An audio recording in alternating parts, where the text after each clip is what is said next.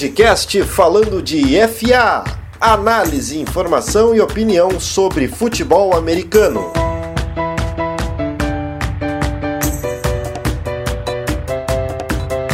Fala pessoal, sejam bem-vindos a mais um podcast falando de FA, edição de número 71. Estamos de volta para mais um podcast aqui para analisar tudo o que aconteceu na semana 10 da NFL, uma semana espetacular de futebol americano. Grandes jogos, teve lance espetacular, teve momentos incríveis que a gente vai comentar tudo aqui. Teve alguns jogos bem ruins? Teve, óbvio que tem, é, não pode deixar de ter, né? Mas claro que a gente vai priorizar os jogos bons que tivemos e as grandes jogadas, os grandes craques que abrilhantaram o final de semana e também a quinta-feira. A segunda-feira nem tanto, porque o jogo da segunda foi meio ruim, mas a gente vai falar dele com certeza. Então se inscreve no nosso canal do YouTube, siga a gente no Instagram e no Twitter, arroba falando de FA, acompanhe nossas lives na twitch.tv barra falando de FA e também acompanhe o nosso podcast nas mais diversas plataformas de áudio, Spotify, Anchor, iTunes, Google Podcasts. Só procurar podcast falando de FA que você encontra para ouvir as nossas outras edições Afinal, já estamos na 71 e comigo estão Andrei da Rocha. Tudo bem, Andrei? Como é que você está? Opa, tudo bem, tudo certo, tudo magnífico. Mais uma semaninha. E tá acabando, né, gente? É bom lembrar, tá acabando, tá indo muito rápido, rápido demais. Mas tá, tá bem interessante essa temporada e essa rodada também foi bem interessante, tem muito o que falar. É verdade, tá acabando, mas tá acabando para chegar uma coisa melhor ainda, que são os playoffs. E a gente vai falar muito quando chegar os playoffs, porque é a melhor época do ano. A Mari Marciai também tá aqui. Como é que você está, Mari? Tudo, tudo belezinha? Ah, agora eu já tô conformada, mas foi, foi uma semana triste. É, foi uma semana triste, mas vamos, vamos pensar nas coisas boas da vida, né? Não, não vamos ficar pensando na, na porcaria dos 49ers, vamos pensar nas coisas boas. E tu, Gabriel, como é que você está? Olha, amigo, eu tô eu, como disse o Andrei semana passada, já nem dói mais, né? Então a gente só segue. Eu gostaria de lembrar a todos e todas, eu falei isso antes de começar o podcast para mim mesmo, que agora toda semana eu tenho que explorar esse meu lado hater oficial, real oficial do Drew Locke e falar o quão merda ele é.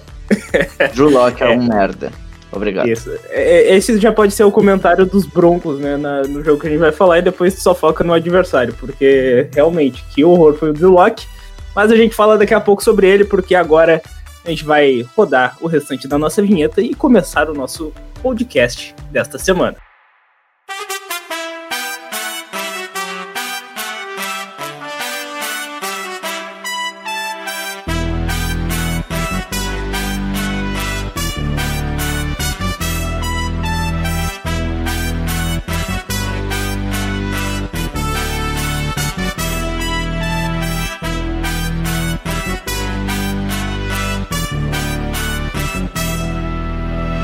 Para começar, vamos pela ordem aqui. Eu, às vezes eu gosto de ir pela ordem, às vezes gosto de não ir pela ordem. Eu sou muito radical. E a gente foi, não foi radical nas apostas, né? Porque todo mundo do, da nossa equipe apostou contra o Indianapolis Colts, só que eles foram lá e deram cala boca, vocês não sabem nada. E a gente, a gente não sabe nada, né? Porque o Indianapolis Colts deu uma aula de futebol americano contra o Tennessee Titans. Os times de, de especiais dos Colts fizeram muita, muita coisa boa. Tudo bem que o, o Goskowski e o Panther aqui, que eu vou até pegar o nome, porque ele, ele tem que ser nomeado, né? Porque o cara, o Trevor Daniel, ele tem que ser nomeado, né? Ele fez, fez caquinha, o Goskowski errou field goal, isso prejudicou bastante também as pretensões dos Titans. Mas o que eu gostaria de destacar foi a defesa do, dos Colts, que anulou muito bem o Ryan Tannehill, que é um quarterback bom, que é um quarterback que rende bem, mas que acabou sendo neutralizado. 15 passes certos de 27 tentados, nem 150 jardas. Uh, o ataque terrestre com o Derrick Henry chegou a 100 jardas, mas em 19 corridas, então teve uma média boa, mas não foi o Derrick Henry que a gente conhece. Então foi um grande jogo da defesa dos Colts, que é uma defesa interessante em todos os setores. Tem jogadores bons na linha defensiva, o, o saudoso DeForest Buckner, que eu sinto muita falta em, em São Francisco. Tem o Darius Leonard, que é um baita linebacker. Secundária também bastante interessante. Então, isso foi o que construiu a vitória dos Colts contra os Titans e fez a equipe de Indianapolis assumir a liderança da divisão. É uma liderança muito importante da FC South, porque esse mando de campo nos playoffs da FC vai ser de extrema importância. Uh, os Titans que estão deixando a desejar nas últimas rodadas, na minha opinião, então eles precisam ter uma melhora, principalmente no jogo aéreo, porque tá falhando bastante. O Derrick Henry a gente sabe que ele produz, mas o jogo aéreo é o diferencial uh, quando conseguem dar aquela neutralizada no Derrick Henry e nos jogos que os Titans estão perdendo, as equipes adversárias estão sabendo neutralizar isso. E óbvio, né? Uh, demite o Panther e o Kicker, pelo amor de Deus. Os Titans estão sem chutador, né, velho? Estão sem chutador. Cara, o Goskowski, ele já fez péssimos jogos. Esse aí não foi nem o pior jogo dele. Ele já teve um jogo lá que ele errou quatro field goals e ainda fez o field goal da vitória. E agora, tipo, ele erra chute, o Panther faz cagada. Então, cara, contrata, tem tanto cara bom aí no mercado que sabe chutar a bola e vai investir nesses, nesses fanfarrão. Ah, é, é isso, sabe? Alguém tem um comentário sobre esse jogo? Porque eu, eu, eu já tô pistola. Esse podcast de hoje eu já aviso, eu tô muito pistola. Se preparem para muitas reclamações. Não, só uma coisinha que a gente, a gente até chegou a comentar na live antes da partida, né? que tu me perguntou que o que, que precisava os Titans para ganhar essa partida, né? E, ou, ou foi ao contrário, agora não me recordo, mas eu lembro eu, de ter comentado que o único jeito de parar os Titans era parar Derrick Henry. E, sinceramente, claro que não foi de uma maneira tão efetiva, ele passou aí das, das 100 jardas, mas eu acho que os, a defesa dos Colts conseguiu. Eu acho que isso aí foi uma das maiores surpresas e eu acho que foi o que ajudou a levar esse resultado também. Não, mas, mas parou, né? Parou. Pô, a gente falou sobre parar o Derrick Henry e o Philip Rivers fazer um baita jogo dele. Faz o melhor jogo da temporada dele até agora. Exatamente. Sim, Exatamente. é. A, a, gente zica, mas também, a, também acerta, né? A gente dá aquela zicada, mas a gente também sabe alguma coisa, porque o favorito realmente era o, era o Tennessee Titans. Só que o Rivers fez um baita jogo, o Michael Pittman Jr. Indiscutivelmente. Sim, o Michael Pittman Jr., que inclusive é youtuber, ele é bem legal o canal dele no YouTube, quem quiser acompanhar, ele faz vlogs dos jogos dele, ele fazia do college e agora na NFL. É bem interessante para ver toda essa rotina que ele tem no dia de jogo. Daí ele grava ali uma parte, depois a mulher dele lá grava no estádio, quando pode ir no jogo, ou assistindo em casa. Daí ele é bem rico, sabe? Ganha já milhões, a casa, mansão, tudo comida, bebida boa. É, é legal pra. É tipo um reality show, sabe? Então é bem interessante procurei lá Michael Pittman Jr., que, que é bem interessante. Mas vamos falar do, dos Leõezinhos de Detroit, porque ganharam. Aí, grande, grande vitória dos Lions. Era obrigação também. Mas quase que o Alex Smith é, faz o crime, né, Andrei? É, quase que o Alex Smith faz o crime, né? Uh, foi um jogo interessante, né? Não, não dá para deixar de dizer. Uh, o, os Lions até Uh, tiveram uma, uma boa tiveram uma boa participação da defesa aí no primeiro quarto. A DL é algo que tem que precisa se destacar nessa partida. Eu, eu ando reclamando muito da defesa, mas a DL tem iniciado, né, a partida, as partidas muito bem nessa temporada. Sempre no início tem uma boa pressão, a gente tem alguns sacks, sempre tem uh, jardas, uh, jardas negativas, então a DL é uma coisa que dá pra falar, diferente da secundária, né? Cara, o ataque dos. Uh, ao, decorrer dessa partida, a gente viu que o ataque dos Lions é um ataque bom, né? Uh, ele tá aí, é o 17 melhor ataque da liga, né? Não é um ataque ruim. Matt Stafford tem uh, boas ferramentas, ele sabe o que fazer, saem boas jogadas aí. A gente, o, o a gente, imparcialidade aqui.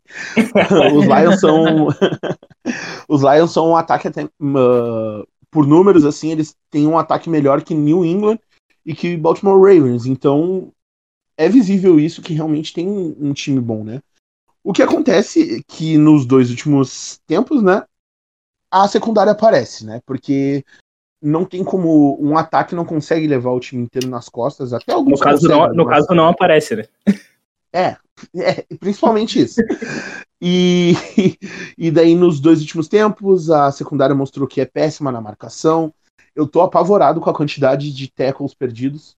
Né? Parece que alguns jogadores da defesa dos Lions preferem dar uns. Estão um, fazendo algumas massagens nos, nos jogadores do, da ataque de adversário, né? Porque não é possível.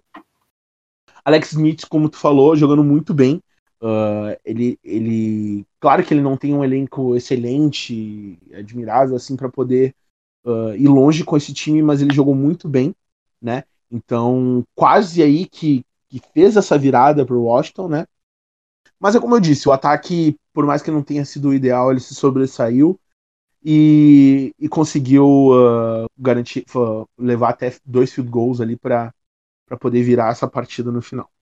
Vamos Mas, resumir para o pessoal que está ouvindo. O melhor jogador dos Lions se chama Matt Prater, apenas. Não, é, é, isso é verdade, isso é verdade. É isso. Ele foi muito bem, ele foi muito bem. Ele foi. Não, eu, cara, eu não, eu, não, eu não vou dizer assim que o corpo de recebedores e Stafford são bons jogadores, só que parece que eles estão no lugar errado na hora errada, né? Porque, cara, o Detroit tá com a quarta pior defesa da liga. É um... Ai, agora é. chega o um momento da tristeza, né? Uh, ai, e, e é, o mais triste disso não é. Eu acho que uma coisa é tu aceitar que teu time tá ruim e ter algumas justificativas, né? Uma coisa é que não tem como entender que dá uma tristeza sabendo que o Red Coach é Matt Patricia, que era o responsável pela defesa, do poderoso New England Patriots, de uma dinastia magnífica e que agora não tá fazendo nada. Uh, sinceramente, sabe, eu, eu, eu não sei onde é que vai Lions, porque a nossa divisão até uh, a nossa divisão tá bem confusa também. Mas eu, sinceramente, assim, ó, o ideal sabe o que seria? Eu, eu já estaria feliz já com esse ataque dos Lions e a defesa dos Bears. Eu acho que a gente seria até candidato do Super Bowl. Depois, quando eu for falar dos Bears. Tinha que fazer a, tinha que fazer a união Detroit, Detroit Bears, tá ligado? Exatamente, porque assim, ó, tudo, vocês prestem muito bem atenção no que eu falei sobre o Detroit Lions e percebam que tudo que eu falar sobre os Bears vai ser exatamente ao contrário. Porque é exatamente o que, o que o time da divisão tá fazendo. Parece que eles querem né, deixar um time misto aí, os, os ursos, os leões ursos, não sei o que a gente pode fazer aí para dar certo esse time. Mas é, é bem triste o que está acontecendo com o Lions, apesar da, da vitória. Né? Apesar da, da vitória, foi, foi uns detalhes assim que, que permitiram até esse, esses dois field goals e, e a virada no último instante. Mas tu, tu até falou sobre o Matt Patricia, que não tá dando certo, né? Mas é, é, algo que faz sentido, sabe? Porque se tu for ver, tanto o coordenador ofensivo ou defensivo, quando vai virar head coach, quando sai dos Patriots, não dá certo, sabe por quê? Porque não tem o papai Bill, o papai Bill Belichick na, na, pra ajudar. Aí fica difícil, né? Porque o Bill Belichick é esplendoroso, daí vai lá e, é, comandar é tudo. A doce, é a doce ilusão de quem, dos, dos das equipes que querem uh, os coordenadores do, do tio. É, exatamente. É, é, tipo, é, é, raro dar, dar certo ali. O, o Mike Vrabel deu certo, que ele era da, da comissão, acho que do Bill Belichick ali, ele era treinador de linebackers, ele foi linebacker também dos Patriots, mas é muito uhum. raro, sabe? Pra, pra dar certo é mais fácil sair da, da árvore do, do Andy Reid, que daí é uma árvore melhor. Mas vamos, vamos, vamos ver, ainda tem tempo, né? Uh, vamos falar agora do, do clássico esplendoroso da NFC Leste, porque Eagles e Giants se enfrentaram. E, cara, eu não sei até agora quem é que vai ganhar essa porcaria de divisão, sinceramente. Gabriel, tu sabe? Da rifa, cara. É, aposta pra, pra ganhar essa divisão deve ser a com odd mais louca, tá ligado? Eu, eu, eu tenho um palpite, eu, na real, palpite Ai, não, um comentário, na verdade, que eu falei contigo até, Alex, que as, as, as, desculpa, as divisões mais competitivas atualmente são a Oeste, porque eles vencem muito e ficam com um, uma campanha parecida, e a Leste, porque eles perdem muito e ficam com uma campanha parecida. A gente não sabe quem vai ganhar, sabe? Eu, sinceramente, eu tô encabulado. Eu apostei aí no bet. Não vou falar quem mais para não zicar, porque ultimamente estou falando nos times e aí eu, eu acabo meio que zicando. Então, cara, eu tô torcendo firme e forte para esse time aí se dar bem. Eu vou falar no último podcast da temporada qual foi, mesmo que eu ganhe ou não. E daí. E daí eu acho que, sei lá, cara. Eu acho que cada um ali tá. Tá, um, tá uma confusão. Quem quer tancar, quem não quer. Quem quer, sei lá, sabe? Cara, são, são quatro times que não passaram de três vitórias da temporada e estão ainda com chance de ganhar a divisão. É, é algo absurdo, assim. Exato. assim. E sabe o que, que é o mais engraçado? Ah, o, Doug, o Doug Pederson foi o que mais venceu. Sim. Tá aí sobre esse jogo aí, o que que tu pode destacar aí para quem tá ouvindo? Porque os Giants venceram, a gente, todo mundo apostando nos Eagles, e o que que aconteceu com os Eagles? Pois é, cara, essa é a pergunta, né? O que que aconteceu com os Eagles? Mas não, mas falando sério agora, a gente viu no outro jogo um Giants que tinha mais capacidade sim de vencer o Philadelphia Eagles. O Philadelphia Eagles ganhou por detalhe aquele jogo. E aí a gente e daí a gente viu agora um jogo mais consistente do Daniel Jones. E a gente também já, sabe, já tinha aquela, sabe, aquele pé atrás, acho que todo mundo tinha em relação ao Philadelphia Eagles, né? Que se eu não me engano foi um, um pouco desfalcado com alguns nomes importantes, eu não lembro direito. Uh, e daí, cara, a gente viu assim, um Daniel Jones que incrivelmente não lançou interceptação, o que já é incrível. Correu muito bem dessa vez pro touchdown. Não, Não caiu? Não caiu, exatamente, não caiu. E assim, tipo, um, uma OL dando bastante tempo, que foi muito estranho, e a gente até comentou, mesmo a OL dando tempo, o Daniel Jones consegue ser sacado. Mas uma OL que conseguiu fazer um, um bom trabalho na teoria contra esse Eagles, e o, o Darius Slayton jogando muito bem também nessa partida, né? Ele conseguiu várias bolas ah, em profundidade, também conseguindo ah, muitas jardas. E acho que isso, isso ajudou bastante para essa vitória do New York Giants. E os Eagles, cara, não tenho o que dizer, sabe? Porque simplesmente não tenho o que dizer. Eles são muito. São outro time muito oscilante, sabe? Que é, porque é um time que começou lá ganhando dos 49ers. E. Nossa, nem lembra isso. É, Exatamente. isso. E é um time que tá perdendo agora pra times, tipo, como Giants, sabe? Times que não tem nem expectativa de pensar nos playoffs. Então, eu não sei o que, que resta aí pro Philadelphia Eagles. Que tem ainda vantagem sobre alguns times, né, da NFC se conseguir ganhar, porque ele tem um empate. Então, eu acho que eles têm que pensar bem rápido aí no que eles querem fazer se quiserem vencer a divisão e garantir a vaga, né? Pois é, que loucura que tá sendo isso. Os Eagles lideram com 3-5-1, os Giants estão em segundo com 3-7-0, o Washington tá com 2-7-0 e o Dallas Cowboys com 2-7-0. Essa é a situação. Então, cara, e os Giants estão com duas vitórias seguidas, isso que é uma- o que mais assusta. É, é a loucura da NFC Leste, né? Então, vamos mudar de assunto, vamos, vamos passar pra EFC, porque teve um jogo. que- Diga. Antes, antes de mudar de assunto rapidinho, é Giants contra Bengals, tá?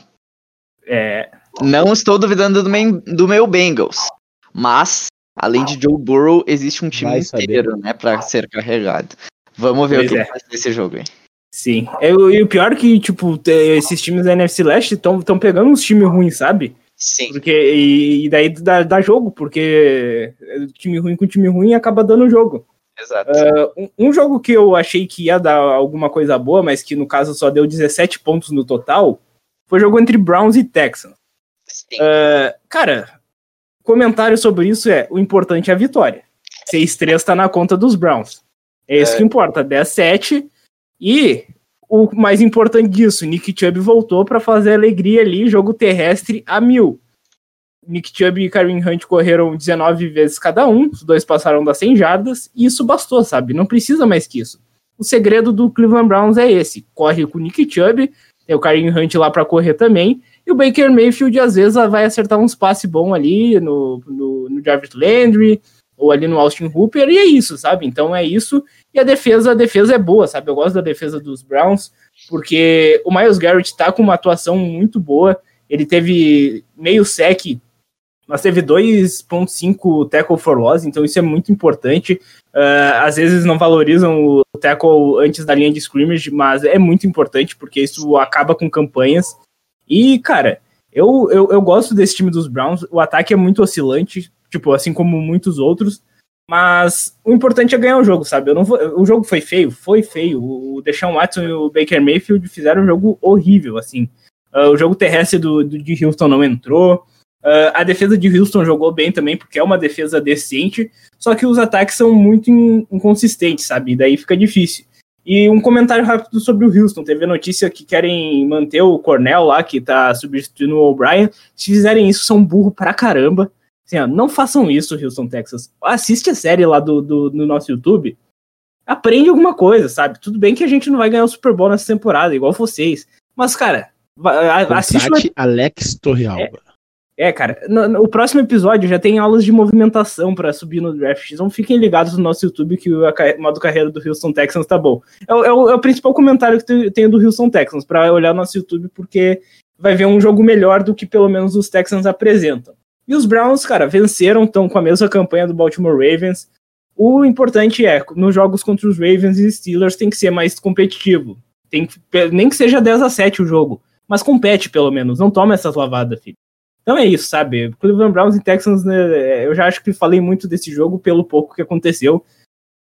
Uh, os touchdowns foram tudo no último quarto, então não, não faz sentido, sabe? Eu, eu fico triste às vezes com jogos assim da NFL, mas acontece, né? Acontece nas melhores famílias.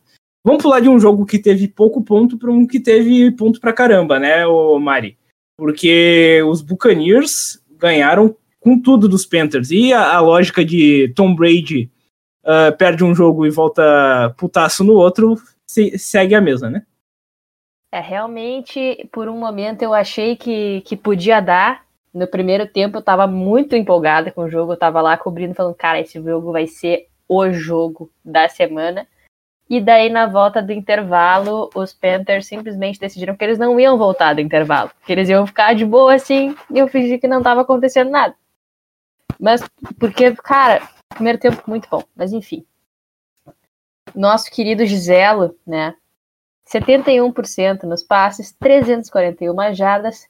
Não contente com três passes para touchdown, também correu para um touchdown, no caso, o quarterback sneak, ele gosta. Essa jogada tinha que mudar de nome para Tom Brady, né? Porque ele é, é craque nessa. Essa aí é a, a clássica dele. Daí eu queria também falar do Ronald Jones, porque ele sofreu um fumble no primeiro tempo. Daí ficou, ah, triste, uh, abalado. Não, o cara fez uma corrida para touchdown de 98 jardas. Ele simplesmente passou por toda a defesa dos Panthers e deu risada. E daí somou 192 jardas. Mas, na verdade, o, os Panthers ainda tinham chance de buscar. Tinham chance. Só que o que aconteceu? Depois dessa corrida de 98 jardas, o nosso querido Bridgewater foi interceptado. Daí realmente acabou, não tinha mais o que fazer. Eu perdi toda a esperança, já estava entregue para os Bucks e eu aceitei que uh, Tom Brady Buccaneers só perde uma vez e não duas vezes seguidas. Mas os Panthers tiveram sim um destaque, foi o retornador de chute que o cara fez 151 jardas em três retornos, um retorno de 98 jardas. E os Panthers sentiram muita falta do McCaffrey, porque é uma coisa que a gente achou que não ia acontecer, que a gente já comentou aqui, ó. O Andrei falou bastante, inclusive, eu acho, disso, que eles tinham aprendido a jogar sem o McCaffrey, que quando ele voltasse ia ser mais legal o jogo, porque eles iam saber usar ele como um, um chamariz para puxar outros jogadores. Parece que usaram ele em um jogo e realmente desaprenderam a jogar sem ele, porque o jogo corrido mal engatou. E tem que lembrar também que o Terry Bridgewater saiu nos minutos finais e não se sabe exatamente quando é que ele vai voltar, mas ele fez uma ressonância e não tem dano no ligamento. Pode ser que volte semana que vem, pode ser que não volte. Fique aí no aguardo. Era isso para eles. Pois é, é, os Panthers, os Panthers é um time que eu tô ansioso para ver na temporada que vem, caso eles arranjem um quarterback. Daí a história pode ser diferente por lá. Mas, né, eu, eu avisei. E eu falei na live com toda certeza, quem quisesse ter clipado, que os Buccaneers não iam perder esse jogo de jeito nenhum. Falei com convicção. Graças a Deus ganharam, porque senão minha imagem ia ser queimada. Ô Mari, já aproveita e emenda aí os Packers, que estava no roteiro aqui, eu acabei pulando, então perdão aqui o do apresentador. Mas os Packers ganharam dos Jaguars, mas que sofrimento para ganhar, hein? eu tenho mais a falar dos Jaguars do que dos Packers nesse jogo, porque os Packers sofreram. Tudo bem, ventando pra caramba, beleza, mas tá ventando pra caramba no Lambeau Field, tá ligado? O Aaron Rodgers tá acostumado com o ventinho. Daí pega um garoto no seu segundo jogo como titular e tu quase entrega o jogo, não dá, sabe? Tudo bem, venta quase 50 km por hora, ok, justo, razoável, só que a defesa dos Packers sofreu demais contra o jogo corrido. Eles tinham que estar tá esperando o jogo corrido, porque o. Né, que é o nome do menino, até esqueci, o Jake Luton. Ele é novato, tá ali só porque o Gardner Minshew se machucou, coitadinho. Então, era óbvio que eles iam correr com a bola. E mesmo assim, o James Robinson, sozinho, ele foi o único cara que correu neste time o jogo inteiro. Arrancou dele 109 jardas. E é, é, é decepcionante para os Packers. Os Packers estão cedendo muitas, muitas pontos por uh, partida. São acho que 26 pontos por partida que eles cedem, mais ou menos. E o Aaron Rodgers tem que compensar tudo no braço. Daí realmente fica complicado o front seven assim dos Packers só se redimiu na última campanha quando os Jaguars podiam virar e daí eles fizeram dois sacks seguidos e mataram o jogo. Daí realmente tudo bem, palmas, mas podia ter aparecido no resto do jogo. Agora para falar bem dos Packers, vou falar bem do Aaron Rodgers, então dois touchdowns, mais um touchdown corrido. Sofreu uma interceptação, mas ok, acho que foi mais um mérito do, da defesa dos Jaguars do que um erro completo dele. E o Marquês Valdes Kenton, que foi o maior recebedor da noite, com uma recepção fenomenal para 78 jardas, que ele brincou com a defesa dos Jaguars. E o time de. O time especial. Os times especiais dos Jaguars jogaram demais. O Panther deles colocou os Packers na linha de duas jardas, na linha de três jardas, na linha de nove jardas, e eles tinham que cruzar o campo inteiro se eles quisessem sonhar, até com um field goal, assim, porque eles começavam muito com as costas na parede. E teve o Keenan Cole Sr., que com três retornos de punts, um deles para 91 jardas e um touchdown. Então, assim, se os Jaguars tivessem ganhado, ele era o meu jogador da partida. Mas como, né, não foi isso que aconteceu, ganhou a experiência, ganhou o cara que estava mais, mais em casa, mais tranquilo. E, realmente foi, foi um jogo difícil para quem torce para os Packers. É, realmente foi, e, e, esse placar assusta bastante, e quem vê o jogo assusta ainda mais, né? Porque a gente já vem falando há bastante tempo, até a minha Mastrocolo, que participou com a gente, torcedora fanática dos Packers, disse que para ganhar dos Packers é só correr bem com a bola, e tipo, isso é, é fato. Uh, tem que correr muito bem com a bola, e o ataque, a gente sabe que tem bons playmakers, o ataque aguenta ali, às vezes aparece o jogo terrestre, mas essa defesa é defesa de jogadas ali uma vez ou outra, com o sec do, do, dos Smith Brothers, ali uma interceptação do Jerry Alexander, e é isso, sabe? Porque o resto eles cedem muitas jardas, e, e é, é uma coisa triste de ver. E isso pode prejudicar muito os Packers, sabe? E os, os, Packers, a gente fala bastante mal, eles são os líderes da NFC, têm a melhor campanha, então eles estão tendo seed 1. Isso que a gente tá falando mais mal deles do que bem. Então, para ver como é disputada essa NFC, e os times estão oscilando bastante também. A gente vai falar daqui a pouco do Seahawks, já falou dos Bucks também, que perdem um jogo de lavada, daí ganham outro de lavada. Então, é um ciclo infinito essa NFC e mais representado ainda pela NFC Leste, né? Porque é, é o ciclo infinito da ruindade. Agora vamos falar do meu broncão. E para falar do meu broncão, né? O Gabriel Fraga está aqui. Mas óbvio que ele não vai ficar falando só do Broncão, porque quem ganhou o jogo foi o Las Vegas Raiders, 37 a 12. Um massacre. Uh, Josh Jacobs jogando o absurdo. E o Gabriel já deu até a análise no início, né? Drew Locke é um. É aquilo, né, Gabriel? Então, eu vou começar rapidinho só falando, terminando sobre o Drew Locke, basicamente que eu já falei lá. Pegando aqui do The Starter, para quem segue lá, arroba The Starter NFL, ele lançou um, um dado muito in interessante sobre o Drew Locke nesse jogo, que é o seguinte. Se o quarterback, qualquer um, aliás, fizer isso, tipo spike, né, botar a bola no chão em toda a jogada, ele termina com rating de 39. o, o rating do Drew Locke foi de 37.3 apenas isso, sabe? Ele conseguiu fazer a defesa dos Raiders parecer um monstro. Coisa que não é, né? Então, sabe? Eu realmente não sei. Não sei. É, eu, eu me sinto. Eu acho que a, a questão do internacional e do, do e do Denver Broncos é parecida, né? Eles confiam muito em uma, em uma pessoa só e acabam tomando no. Mas é, é, basicamente isso. Nós temos aí Medeiros e, e, e John Elway cagando. que ótima comparação. Os, os dois times. Tá? Melhor comparação da história. Então, então é isso, sabe? Ô, Gabriel. Acho... Oi. Ah, tudo bem que tu vai falar mal. Eu, eu queria que tu fizesse uma análise, porque tem um número aqui que me chamou muita atenção. Vai, é sobre um cara que tu não gosta muito, Tá. É o, o Garrett Bowles, left tackle, Certo. camisa 72. Eu sei que ele é o melhor left tackle atualmente na, nos Sim, números. e- olha, não, olha que absurdo. Ele não cedeu nenhum sec na temporada e cometeu só seis faltas. Cara, e o, o overall dele, segundo o Pro Football Focus, que é um site muito bom pra quem quiser ver stats, essas coisas, é 90.2. É o melhor left tackle da NFL. Cara, eu tô assustado, sabe? Porque de tanto falar mal do Garrett Bowles, eu acreditei que ele era ruim. Mas ele era ruim. Não, ele não é ruim, Não, ele é o melhor ele- left tackle da NFL atualmente. Atualmente, Sim. quer dizer que ele resolveu começar a jogar agora. Ah, então, então ele, ele está deixando de ser ruim. Eu não, eu não, não vou, não vou falar isso. Tu não vai me arrancar isso de mim, tá entendendo? Tu não vai arrancar isso de mim. Eu só vou falar que ele, beleza, tá de boa. Um, quando os outros left tackles começarem a jogar direito também, porque tá todo mundo, né, jogando com a bundinha nessa temporada. E quando o Garrett Bowles passar mais de uma temporada inteira jogando bem. Que daí eu posso pensar em falar bem dele.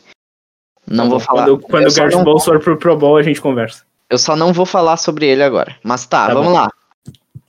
O Las Vegas Raiders, cara, atropelou o Denver Broncos, obvi- obviamente, né? Eu, inclusive, falei contigo, ah, em quem que eu posso apostar para um touchdown? Vou apostar no Josh Jacobs ou Hunter Renfrew? Tu foi, foi lá, fez eu apostar no Hunter Renfrew, seu safado. Não, é- era Mas tá. Henry Ruggs ou Hunter Renfrew. E daí, tá, beleza. E daí apostei no Hunter Renfrew, ele não fez nada. Mas tudo bem. O Josh Jacobs foi lá, né? Carregou nas costas, como ele gosta de fazer em alguns jogos. 112 jardas para dois touchdowns. O Devontae Booker também teve uma grande participação nessa receita aí. Mas a defesa do, dos Raiders, por incrível que pareça, apareceu bem demais. Simplesmente massacrou os, os jogadores do ataque do Denver Broncos. Basicamente, quase todos os quase todos os jogadores da defesa tiveram três ou mais tackles e assistências. Então, é um número ridiculamente enorme, mas não tem o que falar, sabe? É só isso mesmo. O Raiders ganhou, era óbvio, qualquer time que pegar o Denver Broncos essa temporada vai ganhar, é raro. Se perder, pode delete club. E é isso. É, é, quase toda a defesa do- dos Raiders teve interceptação também, né? Foram quatro, então é um, é um absurdo. o que aconteceu, o Drew Locke, aconteceu uma coisa chata ali com o Drew Locke que a gente até imagina que vai acontecer mais vezes. Então, força aí para os torcedores dos Broncos e os Raiders que estão firme e forte ali na briga pelos playoffs. E vai ter jogão que daqui a pouco a gente fala mais sobre eh, o Sunday Night Football, né? Raiders e Chiefs. Sunday Night da semana 11. Mas agora eu quero falar sobre o, o time que. O time do momento. A gente vai falar sobre os dois times do momento. Porque são dois times que estão brilhando ali na, na EFC na NFC, estão se reerguendo. E graças a quarterbacks nova- ah, novatos, né? Ou segundo-anistas. Vamos falar primeiro do novato, porque Tua Tagovailoa está invicto. Três jogos, três vitórias. Ah, os Dolphins bateram os Chargers no duelo entre Herbert e Tua. E, Andrei, esse jogo foi bem interessante, né? Foi bem disputado. E o Miami Dolphins segue voando, né? É, exatamente, exatamente. Esse duelo aí dos calouros, esses dois calouros, né? Uh, Tua mostrou um pouquinho melhor, né? A gente já viu já de início que ele foi bem beneficiado ali por um bloqueio de punch. Uma jogada foi bem interessante, que já deu de cara assim o primeiro touchdown. O primeiro e o segundo quarto foi basicamente um domínio espetacular uh, dos Dolphins. Uh, eu, eu, gostei de, eu, gosto, eu gostei de ver também o fato que eles gastaram muito bem, souberam gastar muito bem o relógio. Foram ataques longos, uh, que até, se eu não me engano, o segundo. se- É, segunda pontuação foi mais de seis minutos. Agora eu, eu achei que tinha anotado, mas não tinha anotado aqui. Uh, tanto que uh, no segundo quarto, no segundo quarto, o Justin Herbert conseguiu pontuar lá por volta de faltando quatro minutos ali para acabar a partida. E é aquela coisa, né? A defesa de Miami tá jogando muito bem, que era, que era o que faltava também para começar a acumular boas vitórias. O Tua tá espetacular, tá tá tá assim toda a expectativa que tá sendo criada em cima dele tá acontecendo e tá Uh, tá muito bom de ver, né? Uh, ainda que o segundo, que os dois últimos quartos tenham sido só dois field goals e, o, e um TD foi o suficiente para manter uh, o time na, ganhando essa partida, né? E ainda que cedesse um, aquele touchdown no final ali do, do Los, de Los Angeles, né? Eu acho que para Miami tá tudo bonito, a gente vai ver muitas coisas boas por aí. Acho que vai ter playoffs para Miami, sim. Os Dolphins vão para os playoffs. Uh, o que é preocupante é que uh, uh, tá difícil para os Chargers, né? Tá difícil. Ah, mas isso sempre foi, né? Não, o torcedor do Chargers não tem um segundo de passe, dá até pena. Uh, ainda que é, porque ainda que a defesa tenha forçado ali os field goals em vez de TD, né? Porque foi foi um TD só e dois field goals, isso já é já, até que é um bom número, né? Porque podia ser muito pior. Cara, não teve nenhum sec nessa partida pros, uh, pros Chargers. E se eu não me engano, dois passes, dois passes defletados e nenhuma interceptação. Cara, uh, o ataque dos Chargers já não é aquelas coisas, né? Então, sem uma defesa que pelo menos pressiona o QB, né?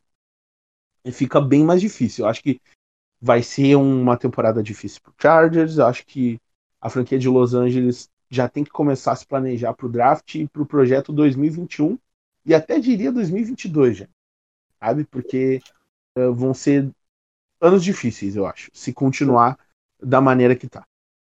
É, eu, uma coisa que eu queria até mencionar sobre a equipe dos Dolphins e falando um pouco do Tua, tu falou sobre não ter sex, mas o importante também foi que não teve pressão em cima do Tua. A linha ofensiva dos Dolphins está jogando muito bem e isso é muito bom para um quarterback calouro. Uh, o Tua é, tem que melhorar algumas coisas, ele corre muito bem com a bola, é normal até a gente ver esses novatos agora correndo bem com a bola, a precisão de passe dele não tá muito boa, mas ele não foi interceptado ainda, então são três jogos sem interceptações, isso é fenomenal para ele. Uh, ele tá sabendo administrar bem o jogo, usar o jogo terrestre dos Dolphins, mesmo sem os principais running backs, se a gente for ver aqui, estão uh, machucados, uh, o Matt Breida, uh, o, o outro eu acabei esquecendo o nome, mas se a gente for ver aqui na, no box score, salvam Ahmed, Patrick Lade, Malcolm Perry, DeAndre Washington, cara, são nomes bem desconhecidos e que quando o time tá em boa fase, quem até os desconhecidos correm bem. É, eu e a Mari a gente sabe bem porque Raheem Mostert surgiu do nada, né?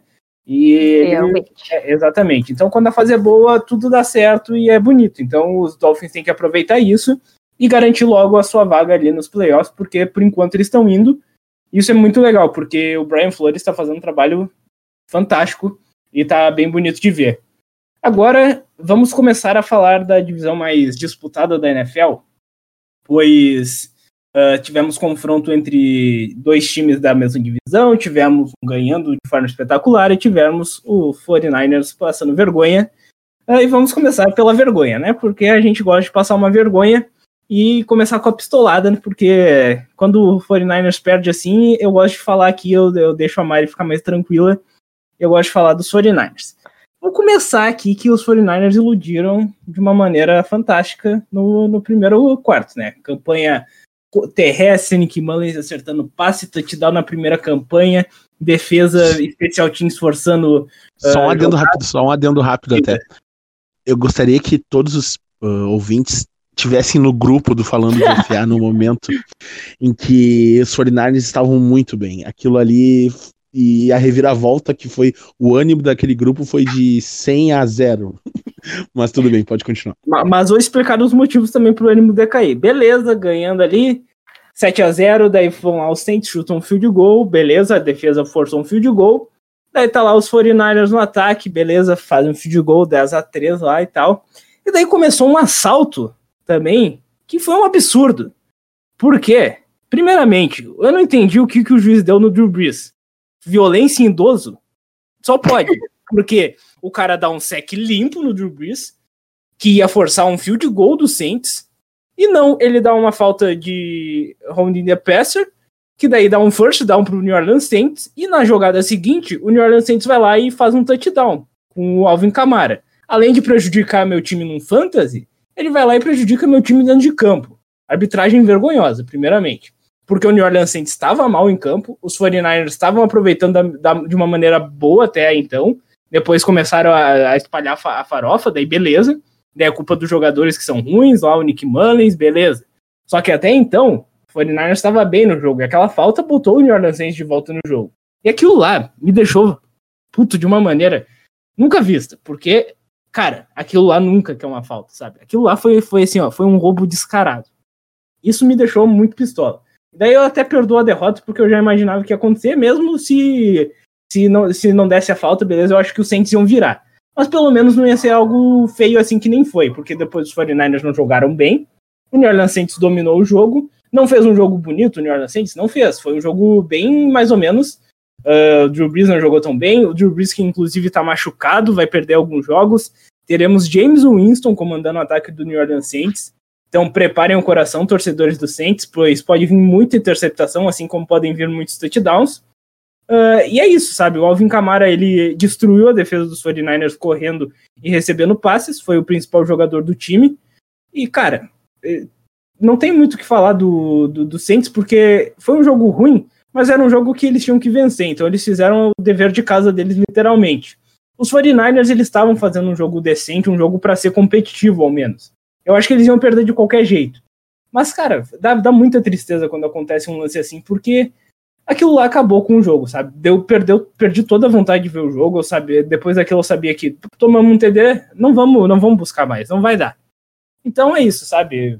Mari, tu tem alguma coisa para falar? Você quer xingar o Nick Mullins aí, porque lançou duas interceptações? Então, eu, te, eu tenho algumas coisas para falar, porque esse jogo, tá? Uh, não sei se, se os ouvintes lembram, mas eu sou a única que apostei no 49ers essa semana por uma questão de princípios. E quando começou o jogo e a gente começou com 10 a 0 na frente, a minha euforia estava lá em cima. Eu tive esperança, porque eu tinha aceitado a derrota no meu coração e de repente ela estava dizendo: não, o 49ers tem uma chance. Tava eu louca no grupo do, do Falando de FA e eu estava aguardando este podcast para dizer: eu fui a única, eu acreditei. o, nem o Alex acreditou. E daí puxaram meu tapete. Eu fiquei muito triste. Eu chorei a minha, a minha viuvez do Conan Alexander, que estava do outro lado, avacalhando com o meu time que tava jogando numa motivação absurda também, né? Ah, que dor, cara. que dor.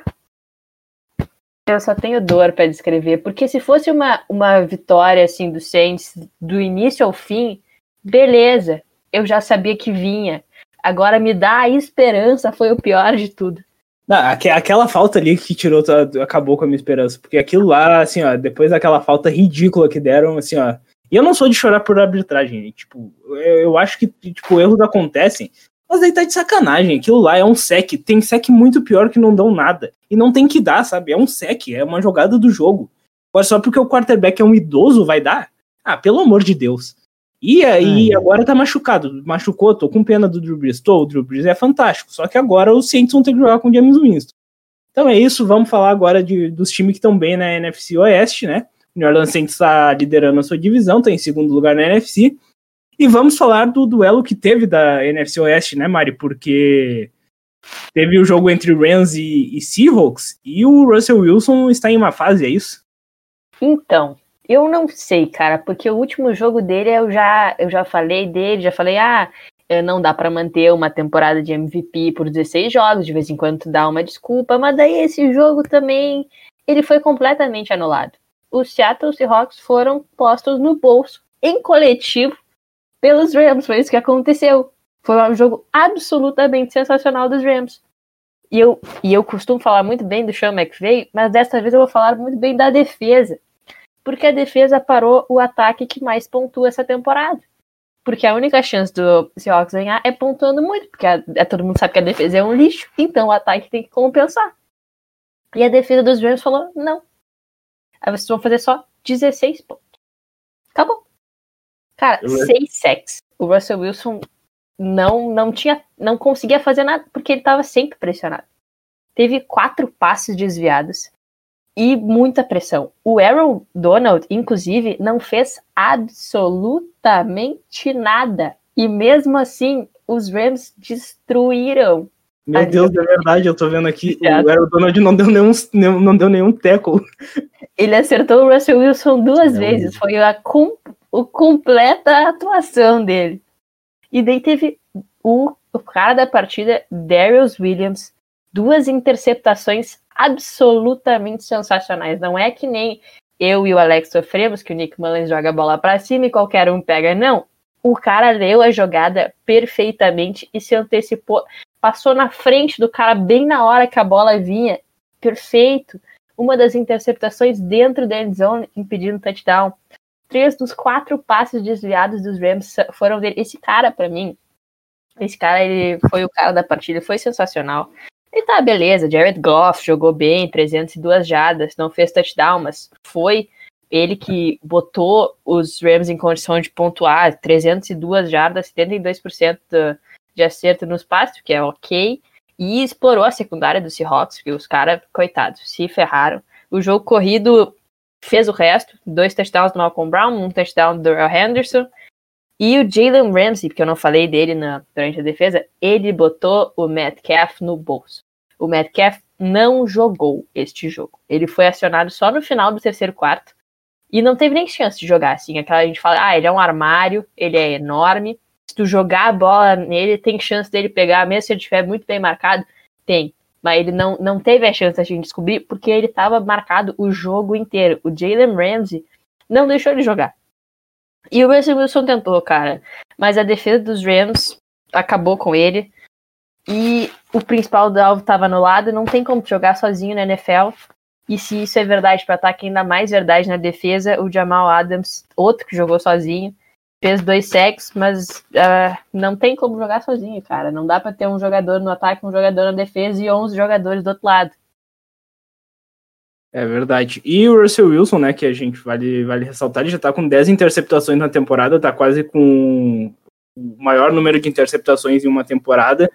É, ele tá com uma campanha de MVP na maioria dos jogos, mas esse número preocupa, sabe? Ele, ele que normalmente cuida bem da bola, ele tá vacilando bastante nesses jogos aí faz uma extrema diferença. Tudo bem que a pressão foi absurda, né? Que nem a Mari falou. Mas o Seattle Seahawks, a defesa também tá, tá complicando a vida do ataque, isso, isso a gente tem que mencionar. Então, grande vitória dos Rams, que o Seattle Seahawks, de líder, de melhor equipe da, da NFC, caíram para terceiro lugar da NFC Oeste. Que loucura essa divisão. A briga tá muito boa entre esses três times. Infelizmente, os 49ers não estão nessa briga, porque por conta de machucados, dodóis. Mas quem é o líder é o Arizona Cardinals. E que vitória, hein, Gabriel? Que vitória. O Andrei também pode comentar, ele que fez o texto do, do jogo da semana. O Arizona Cardinals teve o jogador da semana, teve o, o jogo da semana, teve o que quiser da semana. O Arizona Cardinals é o time da semana e merece ser exaltado, né, Gabriel? Com certeza, Alex, meu Deus do céu. Vou dizer, tô meio triste porque em parte a derrota ficou aí na, nas minhas mãos também, né? Quando eu tuitei lá naquele último touchdown do, de Buffalo que a vitória já era deles, basicamente. A gente viu o que aconteceu depois, né? Mas, sinceramente, cara, foi um, uma partida incrível pelos dois lados, né? Não só pelo lado do Arizona Cardinals, o Josh Allen também jogou bem, lançou algumas interceptações ali, mas beleza, fez o dele também, sabe? Uh, eu acho que foi um jogo muito coletivo também, foi um jogo que todo mundo se empenhou bastante, jogou muito bem. A defesa dos Cardinals uh, jogou acima do que eles jogam toda semana, parece, pareceu para mim pelo menos. E a defesa dos Bills também conseguiu fazer um, um uma partida interessante, mas os ataques se sobressaíram muito, muito bem. Não tinha como, sabe? Assim, na, nas marcações um contra um, o ataque sempre se dava bem, independente do lado. A gente viu isso também lá no último touchdown do nosso querido DeAndre Hopkins. Mas, cara, foi um jogão de verdade, sabe? Até merecido por conta do último jogo dos Cardinals, né? que eles não ganharam por causa de detalhe, agora eles ganharam por causa de detalhe. Então, eu acho que foi bem legal, foi uma partida muito emocionante ali nos últimos minutos, né? E partidão, sinceramente. Eu acho que o DeAndre Hopkins fez a, a diferença na partida, não só naquela recepção, mas em todo o jogo também, com várias recepções e que ajudaram muito a, as campanhas do, dos Cardinals. E é aquela coisa, né? A mãozinha do menino tem, tem velcro, tem cola, tem alguma coisa, porque é incrível o quão bem ele consegue receber uma bola sem, mesmo com marcação e com tudo, e ainda segurar ela muito bem. Mãozinha também é, é, é, é brincadeira, né? Porque o tamanho da mão do DeAndre Hopkins é um absurdo, é maior que a bola, se duvidar. Vai ficar fácil também, né? E tu, André, o que, que tu achou desse jogo aí? Tem mais alguma coisa para acrescentar? Quer falar um pouco mais dos Bills, que fizeram um grande jogo também, né? Qualquer um dos dois que ganhasse era merecido. E foi numa jogada Ave Maria mesmo, porque quando sai a Ave Maria, tu sabe bem, né? Como é levar uma Ave Maria. É, esse tipo de oração, tipo de oração não é algo muito agradável a torcedores do, dos Lions, né? Principalmente esses milagres assim, né? Mas foi uma ótima partida, acho que de ambos, né? Eu acho que não seria injustiça nenhuma se os Bills tivessem ganhado, né? Foi realmente o detalhe. E, uh, os Bills é um time que vai continuar tendo muitas vitórias. Claro que a gente teve algumas surpresas aí até agora no longo da temporada para esse time, mas acho que os dois estão muito alinhados. Não, acho que não tem também muito o que acrescentar que o Gabriel falou. Mas, cara, uh, eu, eu tô. Eu vou ser bem sincero assim, eu, eu não tava dando muito pelos, pelos Cardinals logo no início. E até agora é uma equipe que eu tô gostando de ver todos os jogos.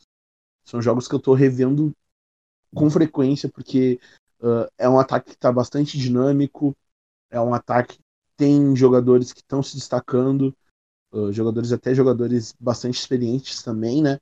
Então eu quero eu quero ver muito esse time nos playoffs, né? Porque tem aquela coisa, né? A gente sabe que tem times que são a sensação na temporada regular, chega nos playoffs, acontece uma magia, uma magia mágica, para ser bem redundante, que o time não consegue executar a mesma coisa. Né? Vamos ver o que, vai ser agora daqui pra frente. Pois é, o que eu quero ver dos Bills mesmo é semana 17, Bills e Dolphins. O jogo aí é o que eu mais quero ver, porque provavelmente vai valer o título da divisão.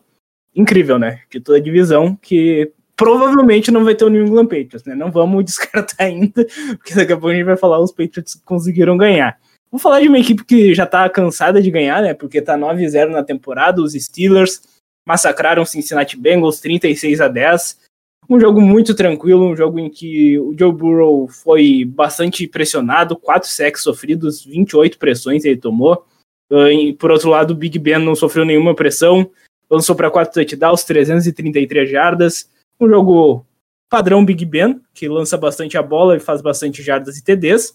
Esse corpo de recebedores maravilhoso, maravilhoso que tem o Pittsburgh Steelers. John Ty Johnson fez uma recepção incrível que logo depois ele converteu para touchdown. Juju Smith-Schuster também jogou muito bem, Chase Claypool com dois touchdowns, Eric Ebron, James Washington. Olha só, esse corpo de recebedores de Tyrande é um absurdo, é muito bom. O jogo terrestre não precisa nem funcionar, porque daí o Big Ben resolve no braço. E a defesa é aquilo, né? A defesa vai lá, TJ Watt dois sacks, uh, Bud Dupree pressionando por outro lado, então a pressão vem de dois lados, já, já complica a vida do quarterback. Daí tu vai tentar passar a bola, tem lá um Minka Fitzpatrick para te atrapalhar. Então é um time que está cada vez mais completo, cada vez voando mais. E o, a campanha para deixar de ser para deixar de ser invicta vai ser bem difícil aqui. Já que não tem muita coisa para comentar, vou comentar sobre o calendário do Pittsburgh Steelers, né? Porque o calendário do Pittsburgh Steelers, vamos ver se eles conseguem um 16-0, seria interessante. Agora eles enfrentam os Jaguars, uma vitória que dá para vir. Depois tem o um jogo contra os Ravens, daí é jogão. Depois tem Washington, daí beleza, pode, pode ter até três vitórias aí, porque o Steelers joga em casa contra os Ravens. Daí pega os Bills, tem Bengals de novo, daí tem Colts e Browns. Então, dá para sonhar com 16-0? Dá. A gente confia? Não sei, vamos ver como é que vai ser, né? Esse jogo contra os Ravens e contra os Bills pode ser que ocorra a, a primeira derrota, mas é um time que dá gosto de ver, é um time bonito de ver no ataque, é um time bonito de ver na defesa e cada vez se consolida como um dos principais candidatos a vencer o Super Bowl. Então, esse é o Pittsburgh Steelers voando. O Matheus Goulart, nosso companheiro de falando de FA, deve estar só sorrisos e com certeza vai ficar feliz porque ele vai jogar os playoffs e a maioria de nós não. No caso, acho que nenhum de nós vai jogar os playoffs. Agora que eu pensei nisso, é bem triste a situação. Mas enfim, vamos falar agora do Sunday Night Football, né, Mari? Porque aconteceu a famosa zebra. Os Patriots ganharam dos Ravens. O que aconteceu com o Baltimore Ravens? Cara, quando eu escrevi esse texto pro, pro recomendar os jogos de domingo e recomendei o Sunday Night Football, eu fiquei ah, meio pé atrás, assim, bah. Porque tá, Sunday Night Football realmente é o jogo uh, que tu tá esperando todo o dia inteiro pelo Sunday Night, como diz a minha querida Carrie Underwood. Mas eu, ah, não sei. É a, eu falei assim, ó, é a chance dos Patriots ou de aceitar a ruína, que ah, acabou mesmo, fim da dinastia, não tem mais, ou é eles começando a sair do buraco. E o que, que aconteceu? Ganharam, cara. Eu fiquei surpresa, mas foi uma coisa assim que eu já que os Ravens eles não estão mais convencendo porque os Ravens eles se construíram no, no ano passado, eles eram um time completaço. A defesa atuando muito bem, o Lamar Jackson usando, mostrando que ele sabe passar a bola e que ele e que, como todo mundo sabia, que ele pode correr. E daí agora parece que os Ravens são um time só com o Lamar Jackson. E se o Lamar Jackson não consegue usar todo o potencial dele, o time não anda, porque a defesa não apareceu esse jogo. A defesa decidiu que não ia aparecer, que não ia jogar bem. Uh, eles tão, têm sido o destaque da temporada dos Ravens, porque o Lamar não tem jogado muito bem essa temporada também. Então, os Ravens decidiram que não ia aparecer. O Cam Newton com um passe para touchdown, um, um touchdown corrido, como já é de praxe dele. Não teve nenhum turnover, o que foi já uma vitória por si só, porque ele estava Tava entregando a bola mais fácil, ele gosta de correr, daí não segura a bola direito, dessa vez não foi isso que aconteceu. Teve a, a jogada engraçadíssima do Jacoby Myers, né? Que deixou ele com um QB rating de 158.3, o máximo que tu pode conseguir com um passe de 24 jardas para touchdown. E o Damian Harris, que foi um terço das jardas dos Patriots, foi ele correndo 121 jardas. E os Patriots estavam bem disciplinados, isso é o principal de tudo. A gente sabe que os Patriots são famosos pela Patriot Way, que o Bill Belichick bota eles na rédea curta e eles têm que fazer as coisas lá se comportar. Ninguém sabe exatamente como é que funciona, mas eles só fizeram três faltas e permitiram um só sec. E se isso vale a pena, tudo bem, eu acho justo. E, se, e os Patriots têm que manter essa atitude, assim, de fazer pouca falta, de não entregar o jogo, de não cometer turnovers. E se eles continuarem assim, eles saem do buraco, quem sabe vão acabar nos playoffs, não é mesmo? Mas tá difícil com essas quatro derrotas que eles tiveram consecutivas. É, vai ser difícil sair desse buraco. E sobre os Ravens, dessa vez o Lamar realmente passou mais que correu, que a gente estava reclamando, não, ele está correndo muito, parece estar tá voltando ao negócio de que vai voltar. O pessoal dizer, não, ele era mais running back do que quarterback. Ele mudou isso, mas lançou a interceptação, dois touchdowns. E claramente dá para ver que o ataque dos Ravens não é o que já foi. E é muito triste ver isso. Um, um, um time que foi muito bem na temporada passada, que tá, tinha aposta para ir 16-0, e agora não tá conseguindo, talvez não vá nem para as playoffs, está na última posição da IFC para ir para playoffs, e vai depender muito dos próximos jogos para ver se eles vão ir mesmo. É, e atualmente, se a gente for ver a classificação para os playoffs, já daria um Chiefs e Ravens a, no, no Wild Card. Seria algo bem interessante. Mas vamos ver o que, que esse time reserva para o final da temporada, né? O Lamar Jackson, como tu disse bem, a, a Mia até falou na nossa live bracinho de jacaré, né? Bracinho de crocodilo, que acaba tá pecando muito nos passes. Kyler Murray jogando muito mais que ele atualmente, então a gente vale mencionar isso, que é, tem sempre uma comparação entre esses QBs que correm. Então, o Baltimore Ravens me decepcionou. E me decepcionou o Patrick Quinn naquela marcação horrível em cima do Burkhead na jogada do Meyers. Então, cara, é uma defesa boa, mas também não pode ficar só em cima da defesa, porque a gente sabe, né, que só a defesa não ganha jogo.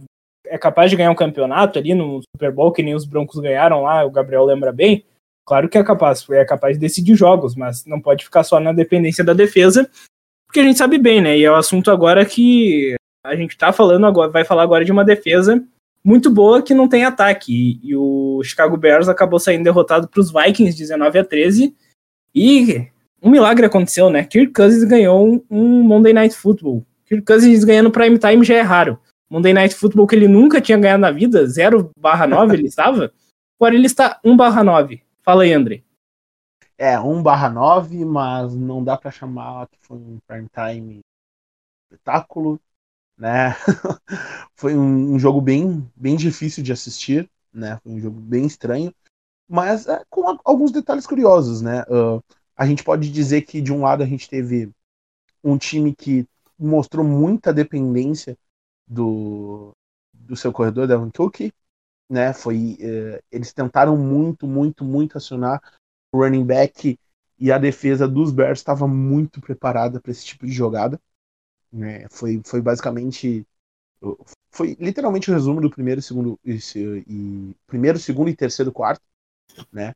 E eram as corridas não estavam entrando, poucos passos estavam entrando, né? Uh, essa defesa dos Bears, tá? Como eu falei que eu via, era exatamente todos os comentários que eu fiz sobre o, as defesas do Detroit Lions vão ser totalmente contrárias aqui para os Bears. Né? A defesa dos Bears é uma coisa de se destacar. Não só a defesa, mas também o Special Teams, que fez uma partida espetacular, eu diria. Né? Uh, talvez um tem, talvez um dos melhores Special Teams aí nessa, nessa última semana. Uh, Patterson fez uh, aquele retorno espetacular, batendo recordes aí. E é, é que eu, tô, eu tô falando pouco realmente porque foi um jogo bem difícil, né? Tanto de assistir quanto de tirar algumas coisas boas. Mas uh, aconteceu que no final da partida a defesa, consequentemente, ia cansar e cansou. Acabou permitindo muito, algumas corridas. Da Cook começou, uh, começou a achar espaços novamente para poder correr, para poder fazer first downs. Uh, Kirk Cousins também começou a soltar mais o braço, mudar um pouco as jogadas, então deu muito certo e permitiu uh, essa a virada e a vitória do time dos uh, do time do, de Minnesota. Um detalhezinho só, Nick Foles. Nick Foles, eu não sei, uh, eu lembro que muitos torcedores estavam na esperança de que a entrada dele nesse, nessa, nessa franquia, né, ia ser a salvação, a esperança, a luz no fim do túnel.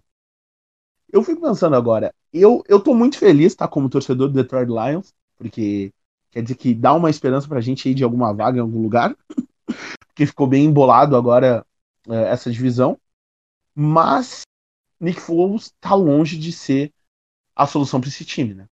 Isso é bem nítido. Ei, tá dodói agora, né?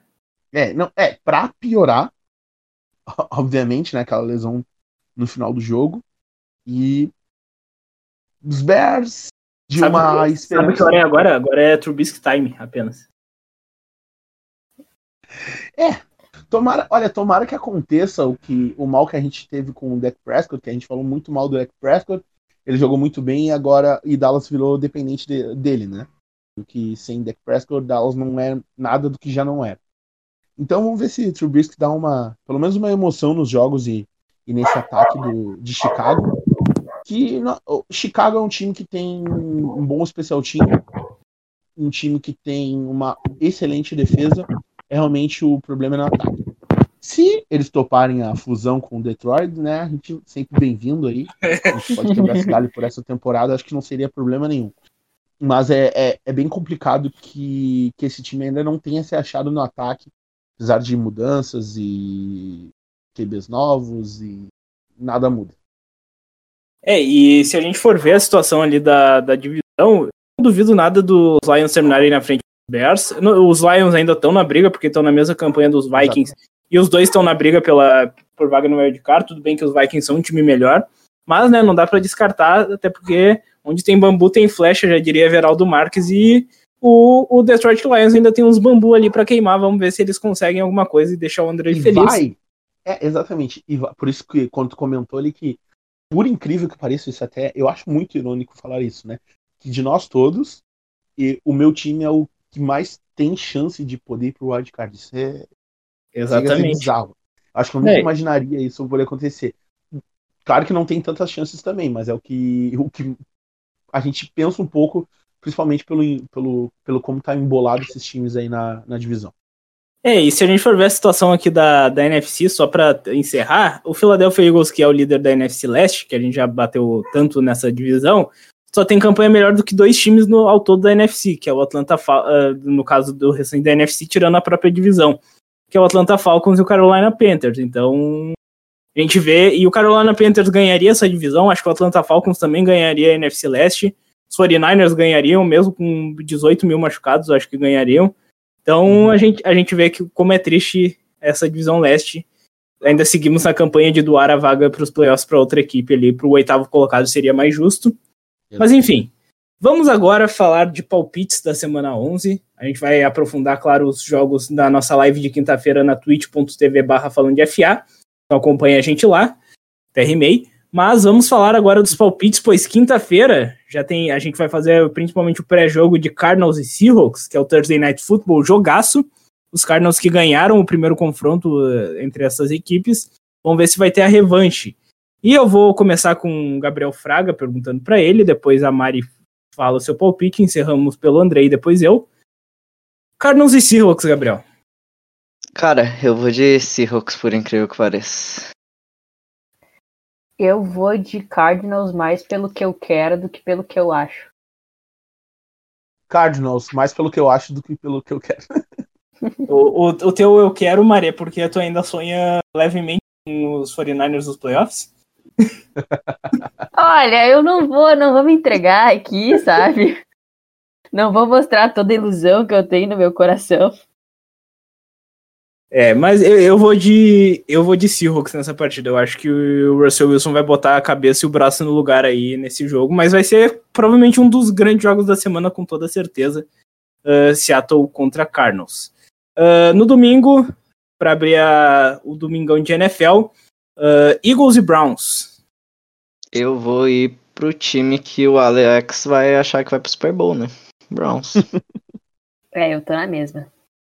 Eu vou Browns de... também. Ah, tá. Eu vou de Browns. Eu acabei. É, que eu me emociono, né? Quando eu vou os Browns é uma emoção. Eu tô me emocion... Agora os Browns são meu time eu tô torcendo pelo. Porque os 49ers já tô dando adeus, né? Os 49ers, inclusive, que não perdem essa semana, porque não jogam, estão de bye week. Assim como o Bills, Será? Bears e Giants. Será? Não, o Giants não, não... perdeu semana passada na bye week. 39 não, não a 0 pra bye week, eu vi. é, a, a bye week contra os 49ers eu acho que dá um jogo pelo menos equilibrado. Vamos de Falcons e Saints. Saints com o menino Justin Winston. Eu vou de James Winston, vai engolir é. mais uma vitória aí e botar o Saints uma vitóriazinha a mais na campanha.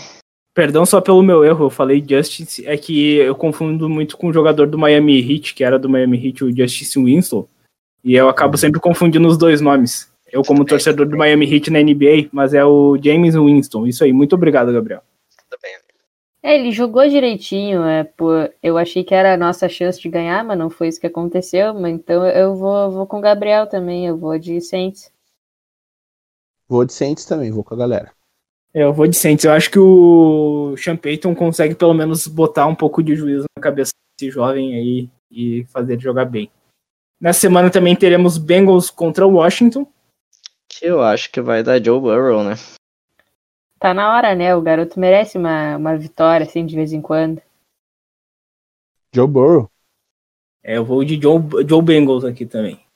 Lions e Panthers. Olha só o jogo para os Lions entrarem de vez na briga pelos playoffs, mas tomarem um pau do Christian McCaffrey, hein? Pois é, eu acho que a situação vai ser um pouco difícil para os Lions, vai ser um pau do Christian McCaffrey. Ele já tá liberado para semana que vem? Provavelmente ele joga. É, não, se ele joga, vai dar Panthers.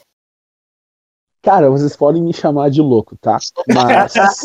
a gente eu já sabe no 49 semana passada, tu pode fazer o que tu quiser, Andrei. Não, não, mas é que não, é até pelo que eu vou falar, tá? Porque a única coisa que presta nesse time, nesse time dos Lions e na defesa dos Lions é a DL. Então, eu acho que talvez role. Então eu vou de Lions. É, eu vou de Panthers caso o Christian McCaffrey jogue. Se não jogar, eu vou de Panthers igual. Uh, Steelers e Jaguars. Cara, eu vou ir de. Hum. eu nem devia perguntar, né? Mas vamos perguntar porque é os Jaguars gostam de dar uma, uma brincada. É, não, eu tô na fé que os Steelers vão ter a campanha mais, mais próxima do 16-0 possível. campanha perfeita para os Steelers. Eu vou de Steelers também. Titans e Ravens. Ó, esse jogo é interessante. Eu vou de Titans. Eu também. Eu sou Titans, Titans também. Titans. É, eu, eu vou de Titans também. Não tô botando fé nesse Ravens. Patriots e Texans. Cara, vou de Texans. Eu vou ser ousado, eu vou de Patriots. Eu vou de Texas e já digo que esse jogo vai ser candidato a ser o jogo mais feio da semana. Assim como foi Vikings e Bears. É, Eu vou de Texans. É, Texans também não jogou nada contra os Browns, mas eles gostam de jogar contra os Patriots. Isso, eles sempre têm uma motivação a mais. Aqui os Dolphins contra os Broncos. Vamos ver o Otávio Govailoa ba- batendo nos cavalinhos. Vamos, Gabriel. Cara, desculpa, eu vou ir de Tua Tagovailoa, infelizmente. É, é, se nem o Gabriel vai, quem sou eu, né? Vai ser o dia que o golfinho vai montar no cavalo. Exatamente, vai ser esse dia. Aqui, no domingo, a gente vai ter Jets e Chargers. E, e por incrível que pareça, é, é a maior chance dos Jets vencerem o jogo. Porque a gente tá falando dos Chargers, sabe? Os Chargers, eles entregam os jogos de um jeito absurdo.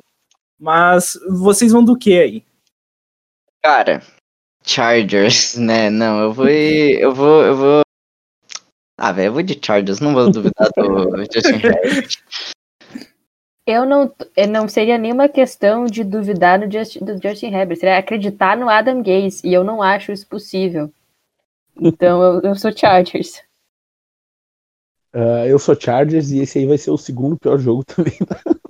É, esse aí vai se ser um jogo. Vai ser um jogo horrível. E Chargers ganha, eu acho também. Packers e Colts, ó, esse jogo também é interessante. É interessante, mas eu vou ir de Packers. É, pra mim esse vai ser o, o jogo da semana, já podem me cobrar depois. E eu sou Packers também. Vai ser um baita jogo, mas eu sou Packers também. Eu vou de Colts nesse jogo, porque Nine Hines. ainda. Não, é, também. Nine Hines e Jonathan Taylor vão. É só, é só os Colts correrem que eles conseguem marcar pontos. Então é só isso. E tira a bola do, do Philip Rivers. Bota o time pra correr que dá pra ganhar esse jogo. Então eu vou de Colts. Mas eu acho que vai ser um grande jogo mesmo. Ah, Cowboys e Vikings. Cara, eu vou ir de. Hum. Será que eu vou de Cowboys? É, eu vou de É. Vikings. Pensando realmente. Tô Essa brincando. altura do campeonato. Não tem dá ironia. Vai ser, vai ser Vikings. Se fosse Monday Night Football, ainda era Vikings. Por mais que o meu coração quisesse que os Vikings perdessem, né, Pra ficar mais fácil aí pro meu time, vai dar Vikings. É, esse jogo aí, os Cowboys só descansaram pra perderem descansado. Sunday Night Football, Chiefs e Raiders. Lembrando, né? Os Raiders foram os responsáveis pela única derrota dos Chiefs na temporada, jogando lá em Kansas City. Agora o jogo é no Allegiant Stadium, um belo estádio lá em Las Vegas. E agora, será que os Chiefs ganham? Será que os Raiders metem mais uma zebra aí? Não, eu acho que dessa vez não vai dar zebra, não. Acho que os Chiefs vêm forte pra ganhar o jogo. Eu vi o Mahomes brabo quando ele não ganhou o, o jogador do, do ano, então eu, ele deve estar puta cara que eles não ganharam esse jogo na semana 5. Eu aposto no Mahomes brabo e no Andy Reid voltando da bye week, vai ser Chiefs. É, eu, eu também vou com o Mahomes mordido e para ganhar esse jogo. Chiefs. É, eu vou de Chiefs também. Os Chiefs que estão perto de anunciar o Dunder Breaker, que é o um cornerback, foi a escolha de primeira rodada dos Giants. Ele que se envolveu com, com problemas extra-campo, teve assalto à mão armada. Só que ele teve ontem, até na segunda-feira, uh, todos o, todas as acusações retiradas contra ele, então ele vai poder voltar para a NFL. É um bom cornerback que pode ajudar muito essa secundária dos Chiefs, que tem problema, mas que tem que ter a cabeça no lugar, né? Então esse é o problema. E os Chiefs, né, estão montando a panela deles ali com os jogadores, estão dando os all-in da vida e vão aproveitando ali o seu Patrick Mahomes maravilhoso, né? Então, Deixa, é, diga. deixa eu fazer um comentário. Assalto à mão armada. Um jogador da NFL. Exato. Um jogador da NFL eu juro, só, só um comentário muito rápido, velho. Eu queria que alguém conseguisse estudar a cabeça de um cara que ganha milhões assaltar alguém, velho. Sério. Nossa. É. Só vai. É, o único assalto a mão armada que a gente teve não foi aquela lá que deram. Exato. É, foi só isso. O resto eu nunca via mais histórico. E teve também o assalto a mão armada, gente, vamos ser justos. É só a favor do Saints, a gente lembra lá que aquele pass interference que não deram na final da NFC, sim, foi um assalto a mão armada muito maior. Eu é entendo, gente, calma. Uh, e no Monday Night Football vamos ter um grande jogo, Rams contra Buccaneers, a defesa dos Rams aí tentando parar o Tom Brady, será que serão capazes? Será que deixarão o Brady Boy triste? Pois então, né, cara. Eu eu queria dizer eu queria dizer que eles vão que eles vão ficar tristes. Eu queria dizer que não, mas eu acho que os Bucks vão ganhar eu acho que vai começar a dar problema no vestiário daqui a pouco dos Bucks, então eu vou apostar nos Rams para sair. Eu também, eu tô achando que tá começando a dar ruim no, nos Bucks e vai dar Rams e vai pretear a coisa por lá. É, eu vou de Rams. Agora que o Tom Brady ganhou um jogo, ele pode perder, mas daí se ele perder, a gente já sabe que no outro ele vai ganhar. Então essa é a lógica, entenderam, gente? Enfim, estes foram os nossos palpites, toda a nossa análise também da semana 10. Acompanhe então o nosso podcast. Toda semana a gente vem com essa análise com a nossa equipe qualificadíssima e pouco clubista dos principais jogos da NFL, no caso todos, pois a gente acredita que todos os jogos são importantes, apesar de alguns serem ruins. Então valeu aí quem acompanhou até aqui. Grande abraço para todo mundo, ao André, ao Gabriel e a Mari, mais uma vez pela parceria. Estaremos de volta na quinta-feira no nosso Hora do Kickoff na twitch.tv barra falando de FA. Siga a gente no Twitter e no Instagram, arroba falando de FA, e fica ligado no nosso YouTube, porque está tendo, vai ter programa novo, vai ter bastante conteúdo novo. Então se inscreve lá no canal, vai valer a pena. Então fica ligado. É nós, fomos, tchau, tchau.